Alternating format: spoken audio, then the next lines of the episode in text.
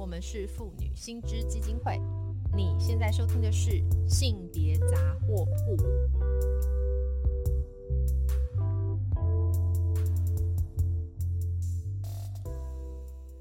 各位听众朋友，大家好，我是文威。那非常欢迎到今天我们的这个节目哈。那呃，跟过去的形式不太一样嘛。过去我们其实常邀请到的哈，都是一些就是跟我们一起站在这个复运的路上，或是去。呃，这个推动一些性别政策的好朋友们来上节目。那这次也不是说这位特别的嘉宾不是这样的路数，而是说他的身份对我们来说是非常非常特殊的存在。为什么呢？因为一般来说我们会觉得哦，就是这个比较靠近亲职的这样子的杂志啊，或者说媒体，他们可能在这个诉求这个议题上面呢，会采取一个比较大众式的这个论述。那可是，所以这也是为什么我们会觉得说，今天非常荣幸有机会，如果能邀请到这位朋友，好，他一起来跟我们谈一谈一个最近我们觉得非常引颈期待的关于这个职场啊、亲职上的议题。哈，那我就每次话都很多，让我先来邀请我们这位好朋友，呃，他就是我们这个亲子天下杂志社的这个资深主编。疫情，Hello，疫情，哎，文威好，各位听众朋友，大家好。哎，我们两个好崩，对不对？我们两个 没有疫情啊，就是我也先来问，哎，疫情，疫情，大家听着还好，现在疫情已经结束了。对，你怎么知道我这两年就是一直不断听到我的名字？所以疫情耳朵就是目前应该没有很痒吼。那个疫情，我我我要先来跟听众简单再再给你说明一下，就是你们这一次我为什么想要找你来？因为我觉得实在是太猛。为什么呢？可能听众不太知道哈。我们其实如果各位听众有注意到这个，我刚刚介绍嘛，这个媒体就是亲子天下，这个应该不用我多说，大家都知道，这个就是第一品牌，然后亲子天下。但这个这个杂志一般来说在做的就是一些亲职教育的议题，可是呢？这一集就是二零二三年的第十二月，就是去年的最后一本，简直让我们耳目一新，是一个非常大的一个创建。哈，那这一本它的标题叫做《友善家庭职场》。那然后在这样子的一本杂志里面呢，我们看到他们还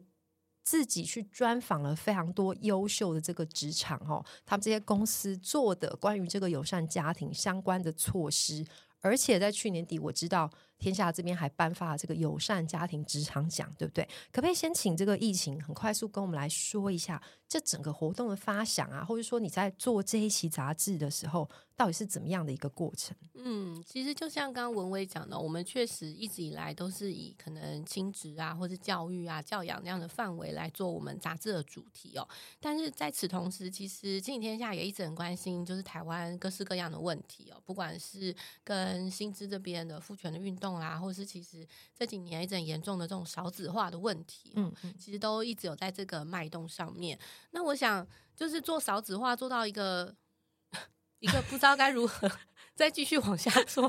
就大家一直不断说啊，不要再给津贴啦，你应该要多给点服务啊，类似这样的倡议哦，一直讲一直讲，就觉得哎，有人在听吗？对，而且大概大家都知道听力，而且我也要来那个 diss 一下政府嘛，对不对？少子化办公室，对啊，都不知道在哪里，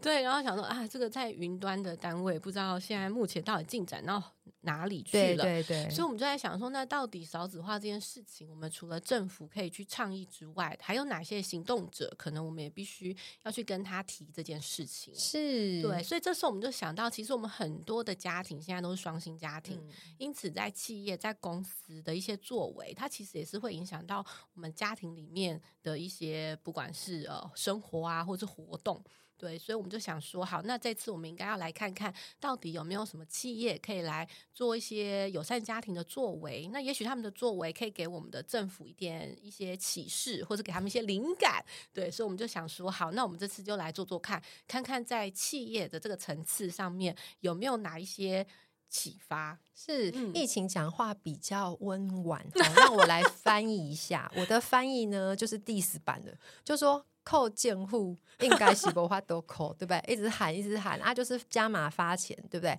那可是我想疫情走得很前面，因为你们第一线很关怀这个议题，所以很快你们就想说，哎，其实可以做这件事，还不如非常接地气的去找有心做这件事的企业，对不对？它最直接跟职场相关。那但是我也要来问一个很有趣的问题哈。就是你们在做这件事情，毕竟这个提案某种程度上，它又有这个要跟这个职场讲的报名连接啊，哈，然后又有这个呃，可能你们要去做一些相关的评鉴，我可以想象这个路是非常漫长的。可不可以大概说一下你们怎么样去规划这整个活动的？好，我们大概是在二零零三年。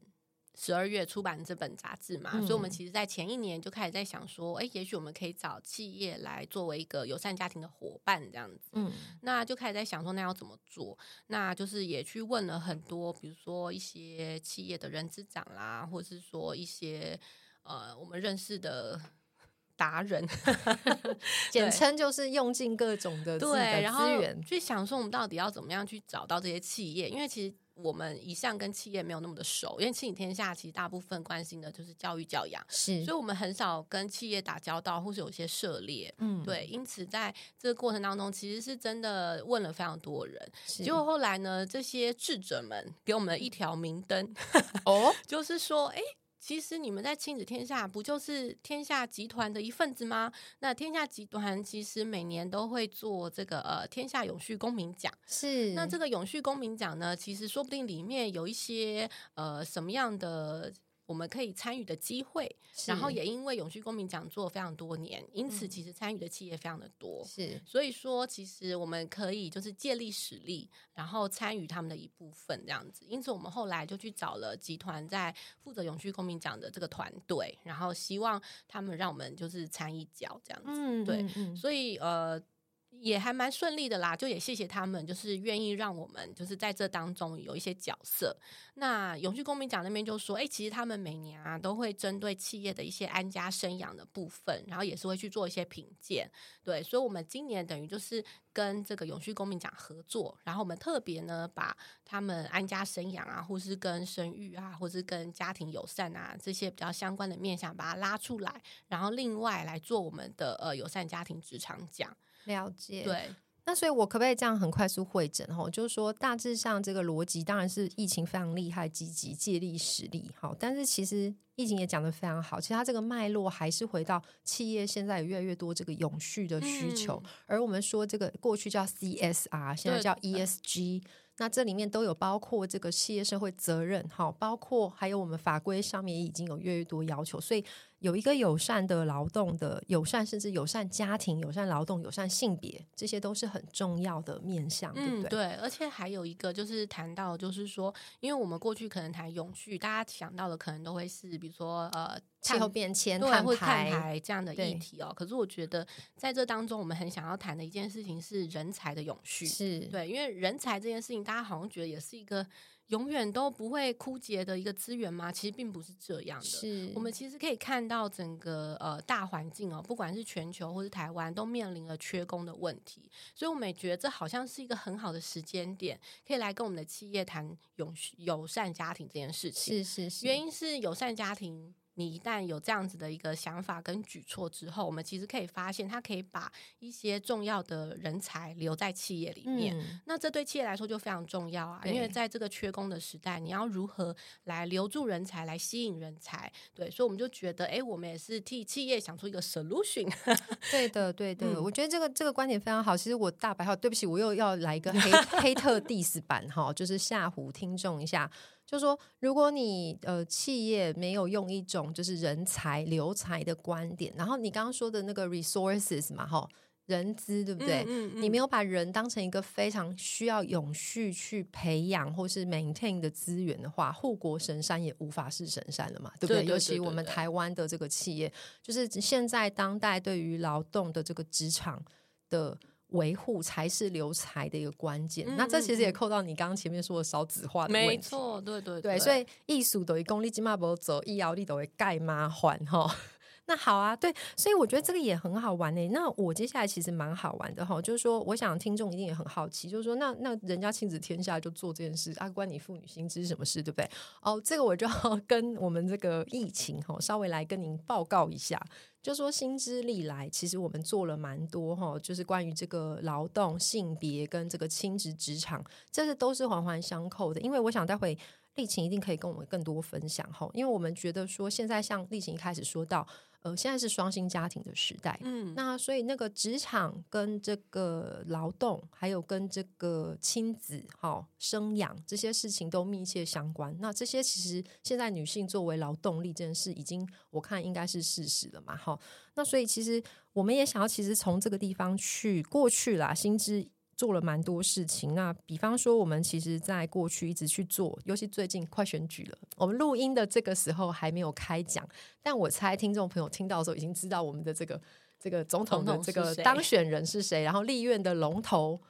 会是谁？哈，这个我想大家都很在意。那不过我们在这段时间呢，过了做了蛮多哈，包括这个关于这方面倡议的政策问卷哈。那我们其实一直在诉求是说，我们要你一直说要少子化，少子化要解决，最核心就是像刚刚丽琴说的，呃，疫情说的，就我们要这个让人。有办法好好平衡，他才有办法去生小孩嘛？哈，那更重要的事情是你不能让他高工时啊，高工时又低薪，大家光想就吓死了。那更重要还有这个职场劳动跟这个照顾家庭的这个分工，这也是亲子天下一直很在意的事情。哈，那还有这个公托啊等等这边教育，我们其实一直都在推啦。哈，那尤其是说这个受雇者他在这个留职停薪，因为要育婴嘛。现在当然我们法国，我待会再问你。好，你这是。去观察到一些重点。我们知道，其实目前法规已经有这个育婴留职停薪期间的这方面的一些规划，哈，法定的哈，这个在我们性别平等工作法里面有。可是呢，那其实他在这段时间，其实他仍然需要被 cover 到一些社会的这个福利等等，哈。那这个目前政府没有做的很好，所以待会我们要问问看，疫情在这边观察到的事情。那还有种种，就是说。家庭照顾下，小孩子不是生完下来就没事了哈。很重要是你要有人、有时间、有那个弹性去因应要照顾小孩发生的种种需求。我举例，呃，我们刚刚才在聊说，那个最近好像疫情又要有点冒出来 A 型流感，然后我觉得。幼幼儿园简直就是肠病毒，肠病毒简直就是大毒腺病毒，还有结膜炎。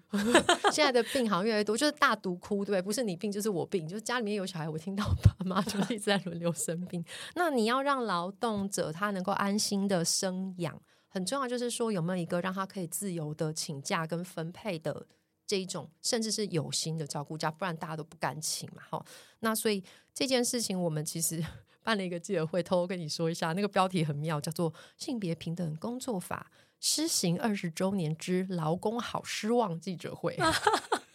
就是我们已经做了很多年，那一直喊，一直喊，一直喊，那。感觉上听起来非常的无奈，嗯，好，因为对不起，我们就是一直在讲不好的事。那但是呢，这一次亲子做了这一个非常正面式的，就是用表扬式或者去看到 good example 这种东西。所以我接下来就要问疫情喽，哈，就说我有注意到你们这次访的人非常多，哎，哈，我跟大家说明一下，我们这一次首办就有多少家企业报名呢？两百零九家，很多呢。然后呢，他们。千挑万选，想必是设定了很高的标准，最后选出二十六家得奖。可不可以先请疫情跟我们讨论一下，嗯这个标准当初你们怎么做的？然后你们呢？这个二十六家里面，你们有没有什么觉得特别让你印象深刻的过程？OK，先谢谢文威，就是刚刚。很有脉络的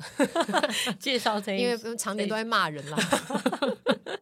啊，我觉得我们这一次做职场讲，大概就是看重几个部分啦。第一个是我们觉得其实要做友善家庭哦，说实在的，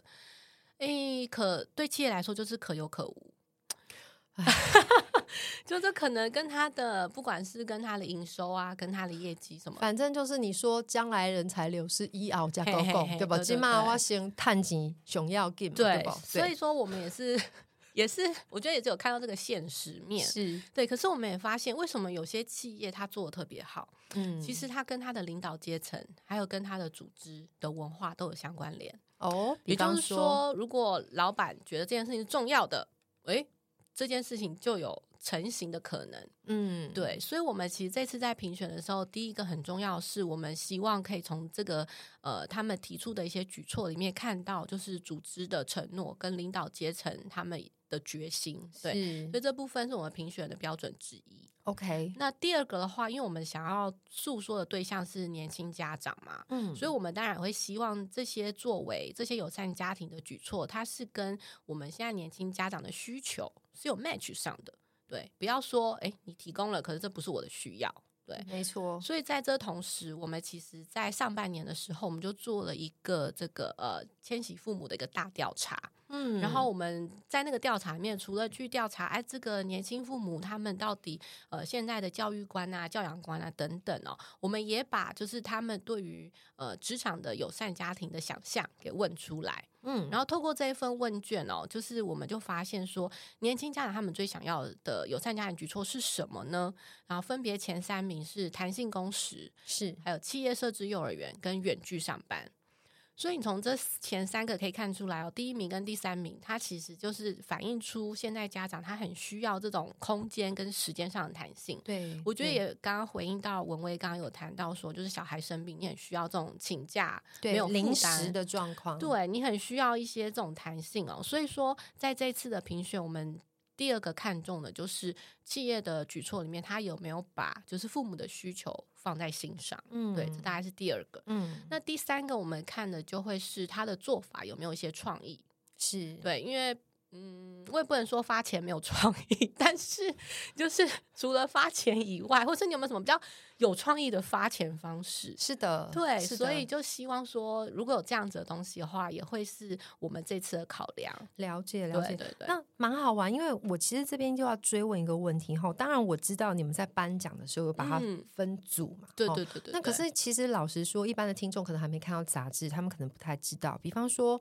呃，我们总不能把一个跨国很有钱，像 Google 好了，嗯我们不可能把 Google 跟我们台湾其实很典型、比较以中小企业为中心的这种产业去做连接。当然，科技嗯大厂我们不论哈，对我相信他们已经也比较有钱。那但哎，但我也不敢帮他们挂保证，我只是说有钱可能是比较好做事的一个可能性。好，那但是我注意到你这次访谈的过程，或者说颁奖的对象也未必都是大企业。哈、嗯那你觉得说你自己在这边的观察，你觉得中小企业可以做什么，或者说你有没有看到什么很有趣的或比嗯较有创意的一些发想？对，呃，因为我刚刚前面有说嗯到，就是我们这次的奖项，它其实是跟天下永续公民奖合作，对，所以来报名的企业也是大部分就是比较有规模的企业，因为他们需要一些 ESG 的，的需求？对对对对对对，所以希望得这个奖这样子。嗯，但是因为我们也知道说，其实就台湾的产业来说，大概有八九成都是中小企业，对，对，所以说在呃除了这个奖之外哦，我们其实也有去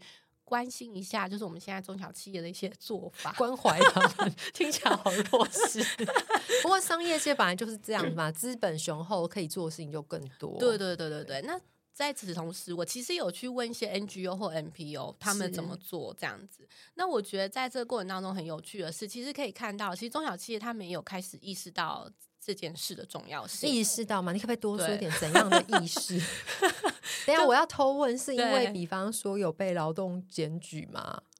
或者是说，比方哦我很讲别的，就性别脉络，最近嗯 Me 嗯 Too 一点 biang biang biang 嘛，啊，忽然不知道为什么那个性骚扰的这个案件变多，对案件变多，企业又开始做。你觉得他那个动能背后是这种，还是说其实还是回到你刚刚提到的高层的这个 awareness 很重要？你觉得嗯是怎么样？我觉得是高层的 awareness 哎、哦，对，然后我觉得这些高层，因为你们咱要后聊聊对不？有些人甚至或者我觉得他们看到这件事情是觉得，哎，好像这件做这个友善家庭会让他的整个企业的气氛、公司的气氛、企业的文哦化好像变得不一样。是对，所以他就会觉得做这件事情好像哎可以继续做做看哦，或是他们也开始意识到，哎，做这件事情好像跟我的 CSR、跟我的企业形象、跟我的雇主品牌，对，现在嗯他们都很讲究这种品牌品牌 branding branding，对对对，所以我觉得中小企业其实开始意识到这件事情。那他们的有什么创意的做法的话，我觉得可以提的是，他们呃现在其实有一个友善家庭的联盟。是它其实是呃教育部跟师大那边就是嗯结合一些中小企业一起来做这个家庭教育。是对，那所以他们就是利用这个假日的时间，然后利用原本公司的场地，嗯然后就在里面办一些就是亲子的活动。是不管是讲座类的啦，或者是亲子活动类的啦，比如说大家一起来做一个科学的实验，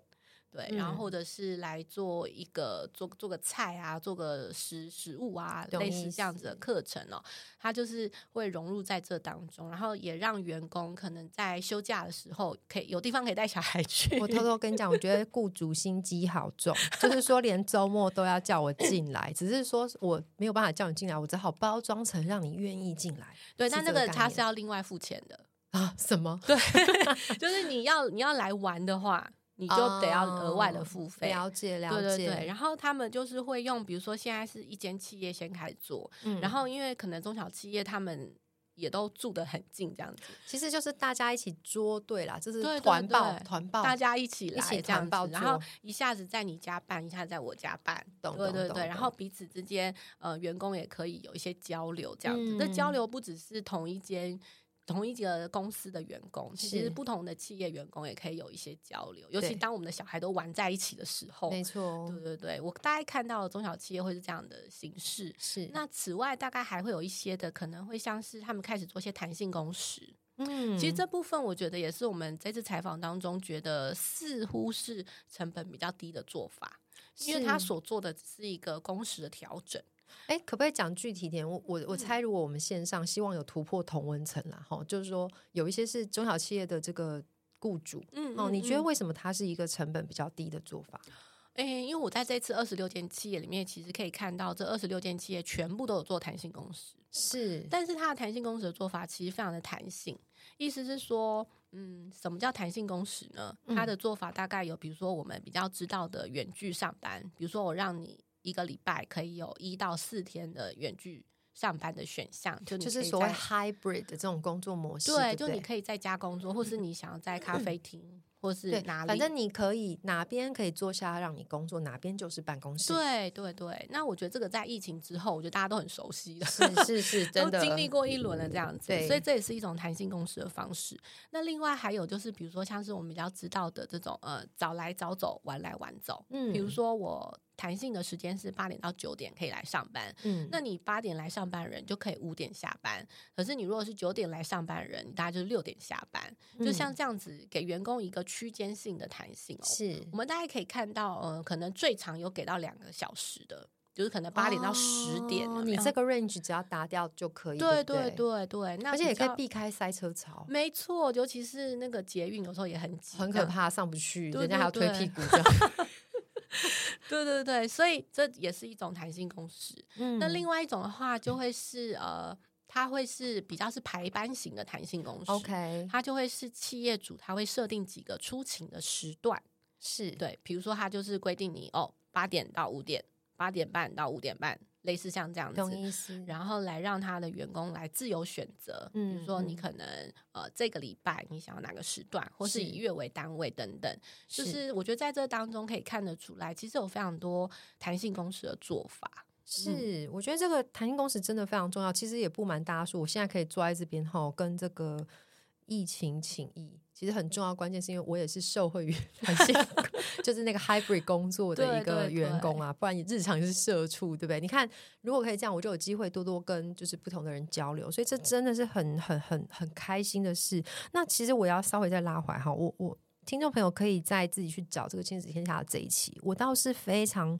目不转睛的是，在一百二十四页有一嗯张哦，是我们这个亲子天下做的一个表哈。我要来，可能大家手边没有书，但我要稍微来跟大家讲一下，这边很好玩哈。就是这个亲子天下帮我们做出这个企业之最的比较表哈，它分别有叫做新生儿人数最多、每胎生育津贴最高额、每胎生育津贴发放的总金额最高、产假最长。陪产假最长，这个我待会可能要稍微问一下。然后还有这个零到六岁，不是国家帮你养，是企业帮你养，它的总发放的金额最高，还有很有创意的津贴，还有最迷你的免费的这个员工子女 幼儿园，还有每天开到最晚的员工子女幼幼儿园，这个我看着看着就哭了。然后还有这个最多这个全新的家庭照顾假的哈，还有这个远距上班最多天，可不可以请那个来帮我们谈一下？我这边有注意到，其实先从这个最有创意津贴开始，好不好？嗯，这个是这这个公司叫宏正自动科技，对，哦，那我是有稍微 Google 一下，也是一个很有规模的公司啦，它就是隐形冠军，对不对？隐形冠军。然后因为我太八卦，我就会消消消，它营营收如何？哇，不得了！果真是好企业就会好营收。这边有提到它是这个育婴的直贷津贴，每月一万块，这是什么意思啊？我有点不懂。对，就是我觉得这个津贴就是也是很一个很有创意的发放方式哦。嗯它就是啊，因为我们爸爸妈妈都会请育婴假嘛，那育婴假期间你总是会有职务代理人，那公司呢就会把这个职务代理人就是会给他额外的费用，他可以得到额外的津贴，所以这个津贴不是给爸爸妈妈，是是给你的代理人。哦，对所以意思就是说，譬如讲我是阿嬷，诶、这个南骂北送，好、嗯比方说我是北漂青年，我南部的阿嬷，我把她接上来帮我顾小孩，这个津贴可以给她。你要请假，你要请育婴假，哦他是否这个请育婴假的爸爸妈妈？因为育婴留停期间，他是可能大部分人可能会请到六个月以上对嘛。对对那，在这段期间，其实这个工作到底要找谁来做，这个嗯代理人就变得很重要。是那我们经常会看到一个状况，可能是 either 是爸爸妈妈不敢请假，觉得啊我的工作要给别人很拍谁这样子，了解，要不然就是这个代理人接了工作，然后觉得心不甘情不愿，为什么我要接他的工作，钱也没有变变比较多？嗯，对，所以我觉得他的这个津贴，他解决的一个问题，就是说爸爸妈妈敢请假了，OK，因为这个钱是公司给的，也不是说我要掏一万块给我代理人，没有没有没有，是公司会给这个代理人多的一万块。哦，了解意思。他的目的不是说真的补到这个爸妈身上，而是说让爸妈敢请这个安假，心请假，安心的请假，因为他知道公司会额外补贴给这个代理人。对对，代理对对对人就不会不会形成这个单身女性跟已婚女性之间的战争，对，或是他的那个相对剥夺感就不会那么高，比较那个对对对，然后又或是，其实这个人资长在接受采访的时候，我们就问他说：“哎，怎么想得出来这么有创意的做法？”对对。他，就说啊，因为他就是有观察到，就是现在人很在意公平，没错，所以你要他多做工作，你就得要给他额外的报酬。是对，是，所以他就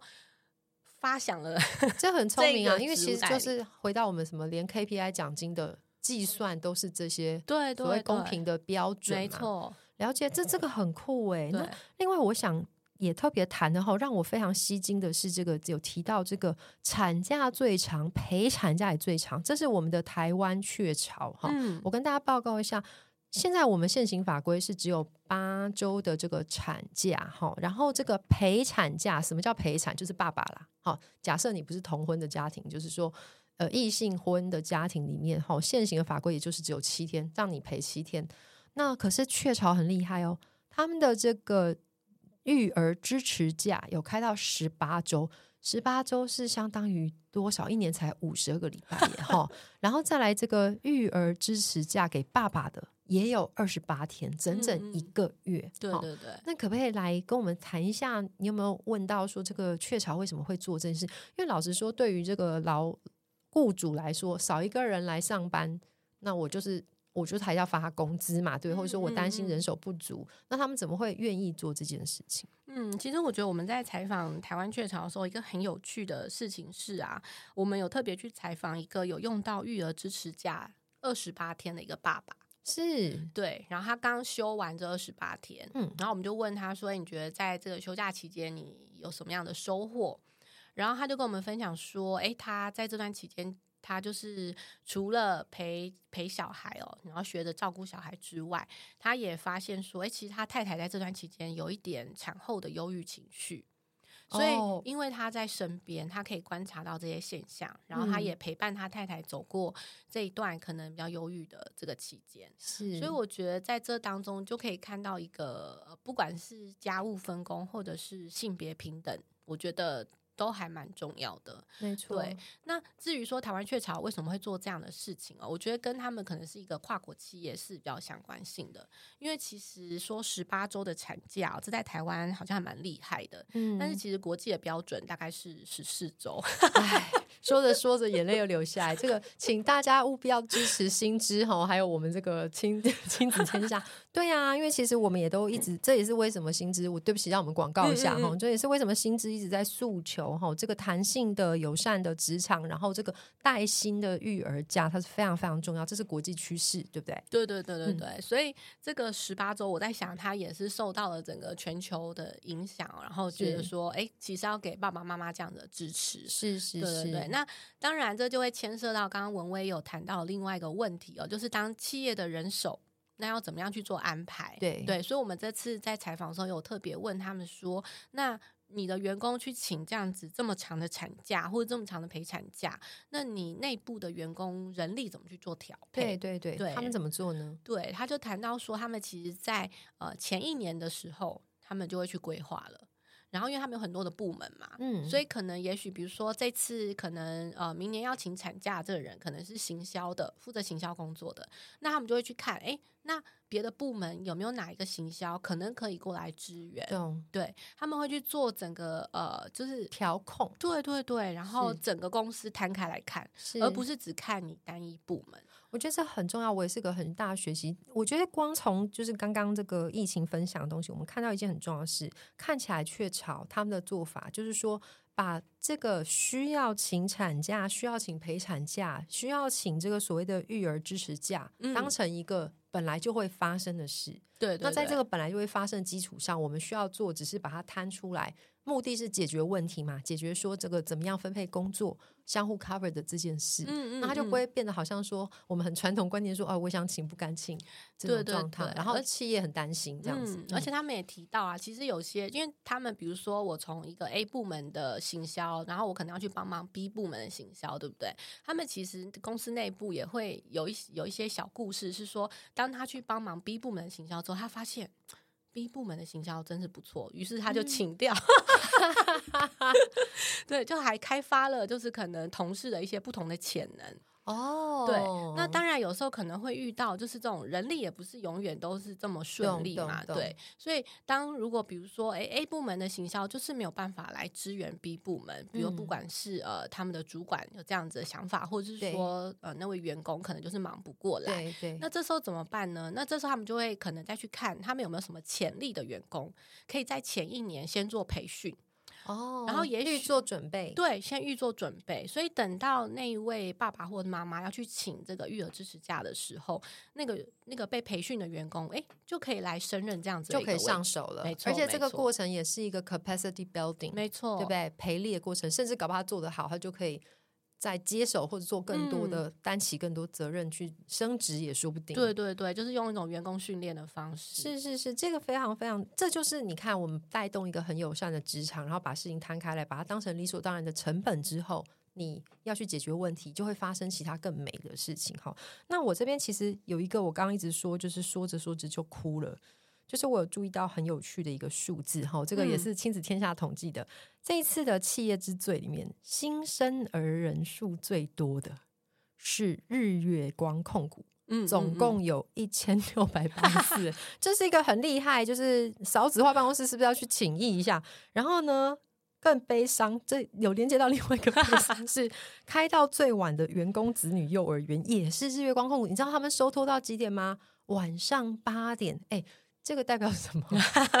因为这个数字对我来说有点困惑。对对对，我其实当初看到这个收托到八点的时候，我就想说，天哪，这孩子太可怜了，对啊就是都没有回家。还是他们故意的，就没事。就我自己因为有带小孩的经验，你知道，就说哎、如果有人可以帮忙带，我就把它丢给别人，就假装在忙之类，不知道是不是这样。对对对，但是后来我就去采访了一些专家，其实专家对于就是哎，就是有公司愿意收托到比较晚的时间，他们其实是赞成而且鼓励的。然后我就很嗯好奇啊，我说那这样他们都没有亲子的生活，都没有互动，晚上都看不到爸爸啊妈妈。但他就说没有，其实要考虑的是，其实像日月光一个那么大的公司，它有很多是是那种产厂房。厂房厂房不是产房，其实差不多了啦，一千六百八十四人跟产房无异。好，对，所以他们有很多的这种工厂，那工厂就是会有轮班，轮班就会有夜班，对对，因此他们的幼儿园能够开到这么晚，其实某部分来说也是服务他们的这种比较上晚班的这种员懂工意。思。那其实我偷偷因为那个新知的这种爱挑毛病的疾病出来，嗯嗯嗯我有点担心他们的这个老师 哎、他们有没有有没有被迫加班？但这个我们可能要再去探究一下。就对对对你看，其实这个背后我想要讲的只是说。你看，我们整体在谈这些家庭照顾啊，在谈这个甚至幼儿园，你你不管怎么样，小孩子就是要有地方有人可以照顾他，有资源照顾他。那这件事其实很诚实，就是说常常会落在女性的身上。嗯好，那这个怎么解决？可能我们下次有机会还可以邀请亲子再帮我们做一集，因为这真的很酷。那然后，其实我接下来也想要来问，其实是蛮好玩的。刚刚我们讲是日月光控股他们生了最多的小孩，嗯嗯嗯，然后呢，我觉得也看到一个蛮好玩的哦，是也是在这本就是杂志上面提到的哈、整个这二十六家的得奖企业里面，在两千零二零二二年出生的这个新生儿的数目，就 大概囊括了全台北，相当于啦，因为它的地域有差异，那它相当于全台北市新生儿的三分之一。对对对，我们这次二十六间企业总共诞生了五千零二十六名的小孩然后重点是，这五千多个小孩占全国三趴。啊！对对对，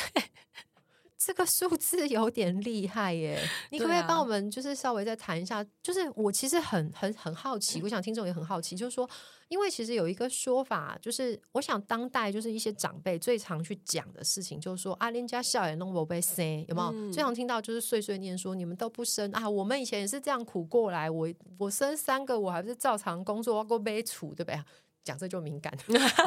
买房子啊，你们你们都不努力这样子哈，那那那那我们一直很很，其实呢，在年轻人的论述里面，年轻的父母的论述是说，臣妾做不到嘛，哈，就说我工时这么长，我薪资没有那么高，现在房价又这么贵，幼儿园也很难找，保姆快要找不到。前两天又有一个新闻说，保姆现在已经未来会有这个恐慌嘛，不不足嘛，哈、那我们一直想要问的就是说，你觉得你在这次的观察里面？看起来数字很可怕，好像我们可以有一种想象是说，当职场够把这件事当一回事，当职场够友善的时候，就未必会劳工不生小孩。嗯嗯，嗯你的感觉是什么？你的观察是什么？我的观察是，其实也很多人问我说：“哎，这些企业这么会生小孩，真的很厉害。”然后我就说中会生：“小孩哪一个风企业水好，风水好，哪一个企业当初在规划的时候是为了要生孩子呢？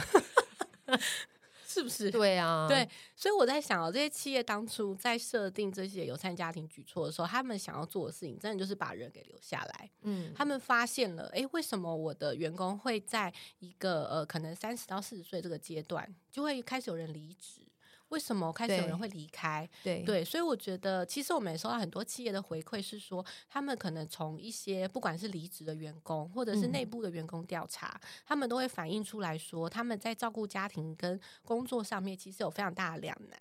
那在这两难当中，大家就选择了家庭，嗯大家就觉得我可能没有办法在一个高工时的一个环境下面工作，对对，所以这样子的一个回应，慢慢的传到了这种高层的耳朵里面，那他们注意到了，他们注意到了，所以嗯就觉得，那如果我要让我的员工留下来，那我势必就是得要来帮忙我的员工度过这个比较辛苦的育儿阶段。是对，所以他们才开始有了这样子的一个友善家庭的举措。没错，所以他们一开始绝对没有一间企业是为了要帮政府解决少子化问题，所以开始做这件事情。嗯，但是我觉得企业给我们的启示是，当你把这些设施设备跟环境都预备好了，嗯诶员工就会开始觉得我好像可以生孩子，我愿意步入家庭。其实在这次的采访当中，我们确实也有采访到一个妈妈，嗯她就是讲说，因为她跟她的先生都是在这种呃外商公司工作，嗯所以其实工作压力都非常的大，然后也非常的忙，对所以他们真的一开始结婚是没有打算要生孩子的。嗯对，可是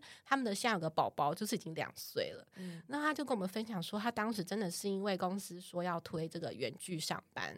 觉得好像对，好像有一点可能没有啦，是远距之后在家就你知道灯光美气氛佳，然后就 哎，这也蛮 重要的错，对，所以让他觉得哎，好像有一点点的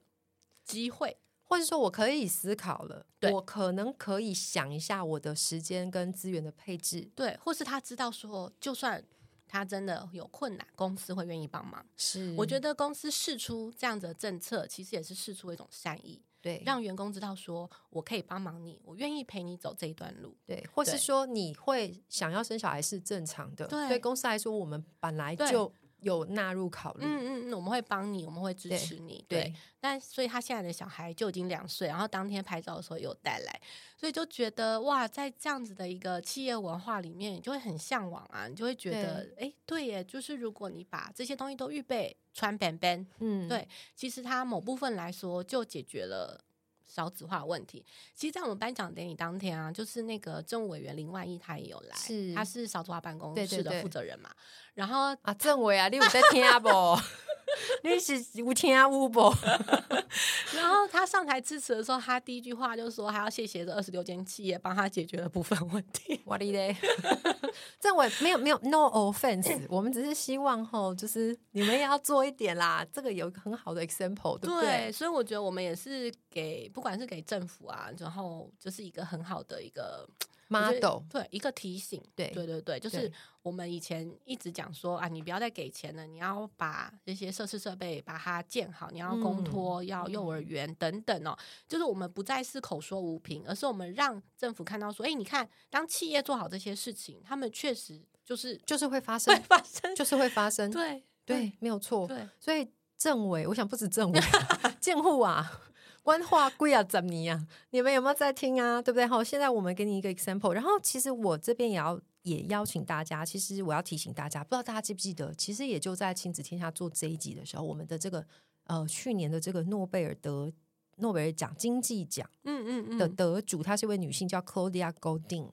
好，她其实自己的这一份得奖的研究，她其实就问了一个很关键的命图，她用数学、用经济的模型去推估说，到底今天友善的职场对于劳动力的提升，还有就是能够留住人才这件事有没有帮助？那答案，人家经济学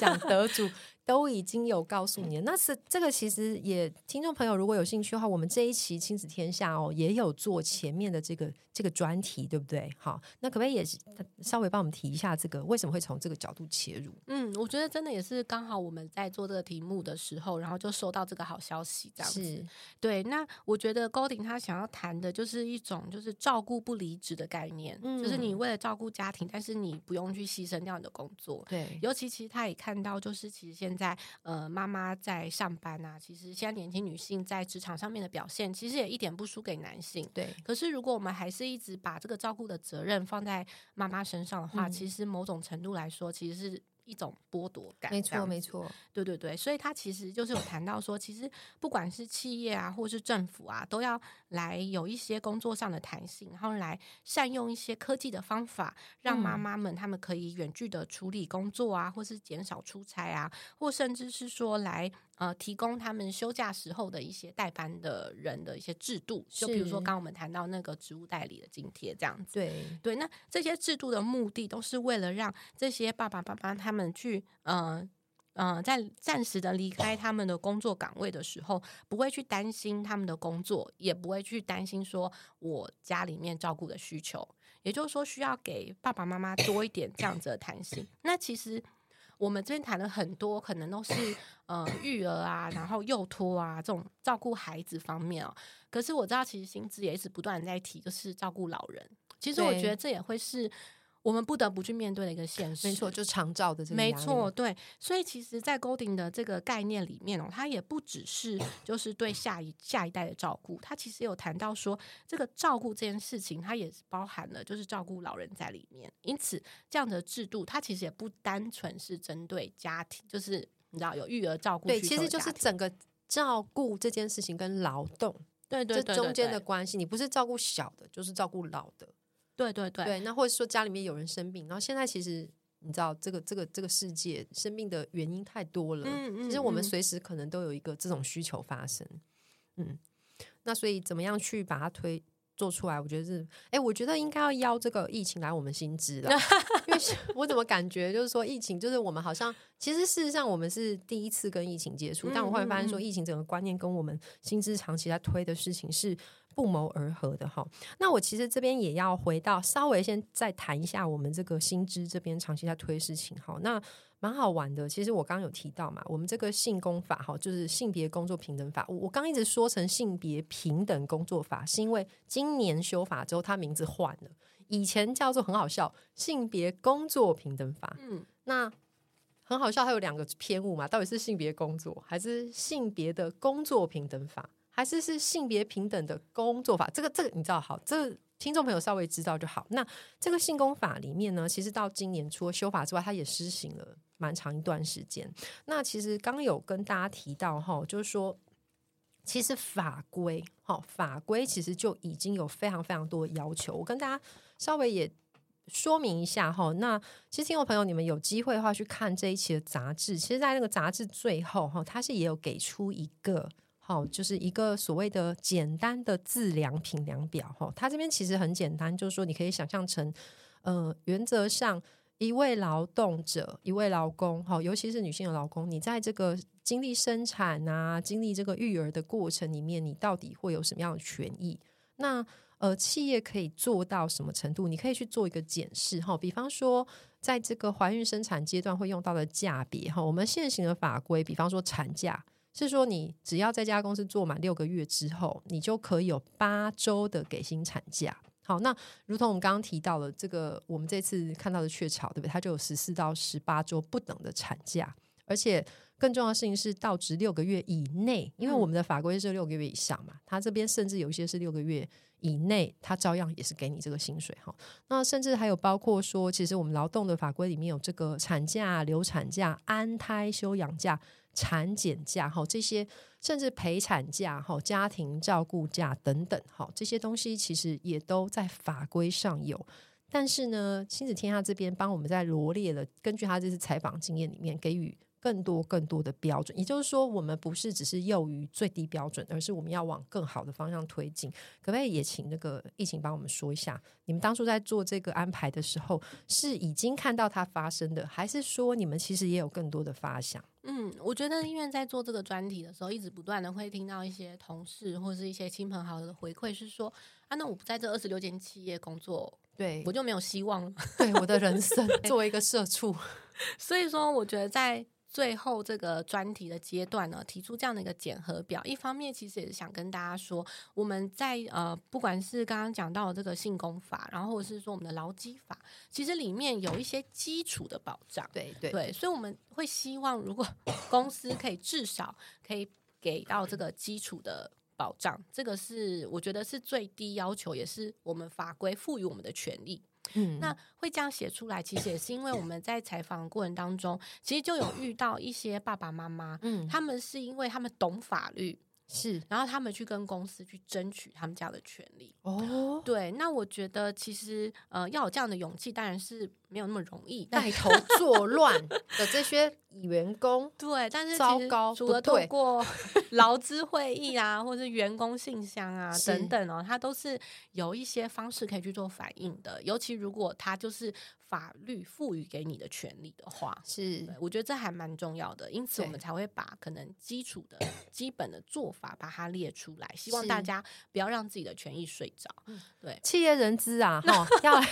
好好的把这个检视一下。我们知道，其实好了，我我又要吓人，对不对？您刚刚提到是又轻描淡写，我要来黑 特版，就是说没关系，你不做嘛。现在的员工都非常的厉害，大家也都知道怎么保护权利。尤其我们现在亲子殿下做这个对照表，Lina 不好，劳动局劳检件。对，它其实是违法的，它就是违法。对你没有给这样的基础的保障，它就是违法的。那当然，我们从这二十六间企业里面，因为他们被我们选出来，所以我们去看到他们有一些做法，哎，甚至是比政府更更优，然后更优于法规。对，不管是他们给了就是更多天数的假，或是他们在一些原本没有几星的假上面给了全薪，像这样的做法，我们都觉得，哎，好像不只是给这些企业表扬啦，另外一方面，我觉得也是开。开启大家的什么开天眼嘛，或者开眼界。对，我其实需要看一看，对不对？对对对，然后也让一些企业人资知道说，如果我要做友善家庭，其实也没有你想的那么难。对，你并不是说一定要像那个大企业有多有钱或者多有规模，然后硬要办个幼儿园。对其实没有，其实你从一些不管是价别的上面，或是我们刚刚一开始谈到的这个工时上面的一些弹性，嗯它其实都可以让你的员工更感受到，呃，就是公司对家庭的支持，对员工的支持。对，其实这都是蛮重要就是。也许在现有的条件下，先让它松绑。嗯嗯有弹嗯性一点，对然后比方说你刚刚提到远距工作、hybrid 这类东西，慢慢做，慢慢做，大家有一个效果出来之后，再去往前推进，其实都是可以的，对不对对对对对，对啊，其实我觉得这个刚刚就是疫情讲的很好哦，就是说，当然我们现在都是一直薪资也是嘛，就是我们每次都要像乌鸦一样一直讲说你不做就会怎么样。可是其实你看，相对的亲亲子天下这一期，他在告诉大家是说，有些人是没有在管那个法规的，什么意思？他做的比法规早就。就是人人家已经人家已经都不知道到哪去，已经在嗯嗯嗯上上太空了啊！你还在内子宫，对不对？哈，你还在你还在大明王朝，对不对？那那这个就是没没得比嘛。好，那那其实我觉得很关键是说，其实我们在企业端，如果人资有这样思维，不是用一种我们要规避法规上的风险跟责任的情况下，而是正面肯认，把它当成一个留才的手段，嗯嗯，它可能嗯会更好一点。那其实最后我要稍微来问一问疫情，好，嗯其实你刚刚有提到很好玩，有这个不孝劳动者去跟公司争取。哎，我想问你，你这次采访过程里面，你觉得员工哈，嗯他在这个公司的这个职场的友善的这个环境，他有没有什么？你觉得他有没有什么影响力？就是说，因为你刚刚提到很关键，其实嗯真的是老板们愿意。可是我觉得，其实对于我们一般一般，比方社畜们，我们大家也不能期待这个善意会完全来自于老板嘛。就说你觉得有没有什么你看到一些可能，或者说有趣的故事可以分享给我们的听众？嗯，我们这次在采访一间企业的时候，然后我们就问他说：“哎，你为什么会要做这件事情？”嗯然后那个老板就默默说：“哦，因为有一个员工说这样做好像还不错。”然 后我们讲是谁？他说：“哦，就是那个谁谁，你可以去问他。OK，对，然后你看老板也知道是谁，是，然后他也还在这间公司上班，嗯，就他没有被 fire 掉，他没有被 fire 掉。对，所以我们也真的找到了那那个那个员工，是是然后去是采访他的故事。OK，然后就是因为采访他之后，我觉得也给了我们一些启示啦。就是他真的就是因为他他的先生是律师，是所以他们对法律的规定是非常了解的。是对，那他那个时候呢，他所他想要做的事情是，呃，我们这边表列是写调调整工作时间。是是是，因为在应该是性工法里面有、嗯有一个条有个条文、哦，对，没错，对，是说如果家里面有未满三岁的小孩的话，你其实是可以去申请每天减少一个小时的工作时间。没有错，没有错，对，那这很少的企业落真实做到没有人在做，对，然后我们看到的可能就是呃一些比较是公营单位哦，他们嗯真的有让员工来做这样的申请，可是好像在呃民营单位就比较少这样子。我觉得一方面也是真的，大家可能未必知道，对不对？好，就说不知道有这样子的权益嘛。对，那当然，这个条款的附带条件是说，你这个没有工作的一个小时，你是不得申请就是几薪的，是就说这个小时是没有薪水的这样子。嗯，那身为一个 一个新手妈妈哦，对她来说，她觉得她当时在意的不是薪水啊，我活命就不错，或是他就是想要多我我我就是陪小孩，我想要陪小孩，然后我又要保住工作，对对我来说就是这样。所以他觉得这件事情还蛮重要的。对，因此他就跟他的先生讨论了非常的久，他说大概有半年之久，就一直在想说，我到底要不要去跟公司提？我到底要不要做这件事情是对的吗？我是不是要抱持着一种可能会被 fire 的决心来做这件事情？所以他采访当中，他也跟我们坦诚，他确实就是很忐忑，当然，就是觉得啊，我是一个小虾米，我真的有办法而且我会不讲了之后就被贴标签？对对我还待不待得下去？其实有非常多的担心。对，然后他当时呢，就是觉得好，就去试试看好嗯了。所以他是先跟他的主管提这件事，是然后主管听了就说：“哎，好像可以哎，那我帮你写个千层上去好了。就是他内在小剧场紧张的要命，对对结果他主管说：“嗯，可以啊，好啊。”对，那主管整个觉得是个小事啊，这样子对，他就很开心。然后不仅是他自己受益，就是开始家里面有其他这种未满三岁的小孩。的家庭也都可以来申请嘛。除此之外，他们的老板还说：“哎，那那个怀孕的妇女有没有需要啊？”哦，对，所以这个条款在他们公司还扩及到了怀孕妇女身上。是，对，也就是说，在他们那边工作的这个孕妇们也可以去申请每天减少一小时的上班。了解，这个很酷，这个故事也很有趣。就是说，我相信其实当代的这些领导者们，哦，就是雇主们，他们也未必是观念上就是要压榨老公。我不相信了。好，当代，我想。尤其是这些老老板，我一直相信说会当老板是有道理的。我相信大家都是开明或是愿意往前进的。有一些时候，只是他没有注意到，也许他的员工有这个需求。那这个故事其实就告诉我们说，我们勇敢的去提出自己的需求，沟通看看。就说勇敢的向宇宙下订单，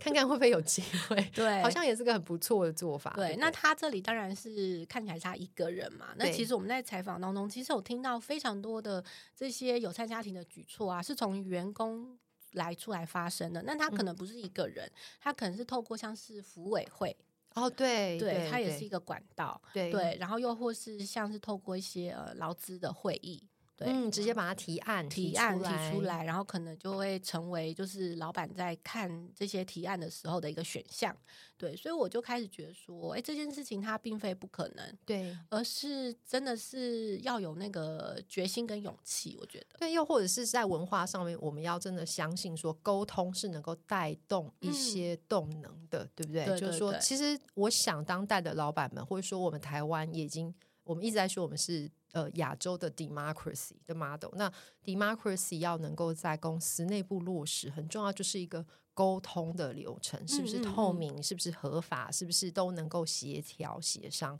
那这才有一个和谐的空空间嘛，对不对？好啦，那其实我今天非常非常高兴邀请那个。疫情后聊了非常非常多，那我最后就是容我在这边帮新知做一个小小的宣传。那我也是跟这个疫情稍微报告一下，我们新知呢，其实最近呢正在做一个一系列的规划。哈，那这个规划其实是因应蛮有趣的，就是说跟这个职场劳动。也有关系，当然也跟性平有关。我们未来可能会设立一个管道，这个管道目前还不知道会是一个专线，还是说会是一个，比方说可以提供资源的一个其他形式的服务，我们还没有规划出来。但是我们的目的，也就是说，作为一个。提供相关资讯跟资源的一个平台。那我们希望将来还有机会，也跟这个亲子天下，尤其跟疫情这边有后续再继续去跟追这方面相关议题的机会，好不好？谢谢疫情，好，谢谢。好，那今天我们节目就先到这边喽。那就感谢你的收听，那也谢谢疫情，我们下次见喽，拜拜。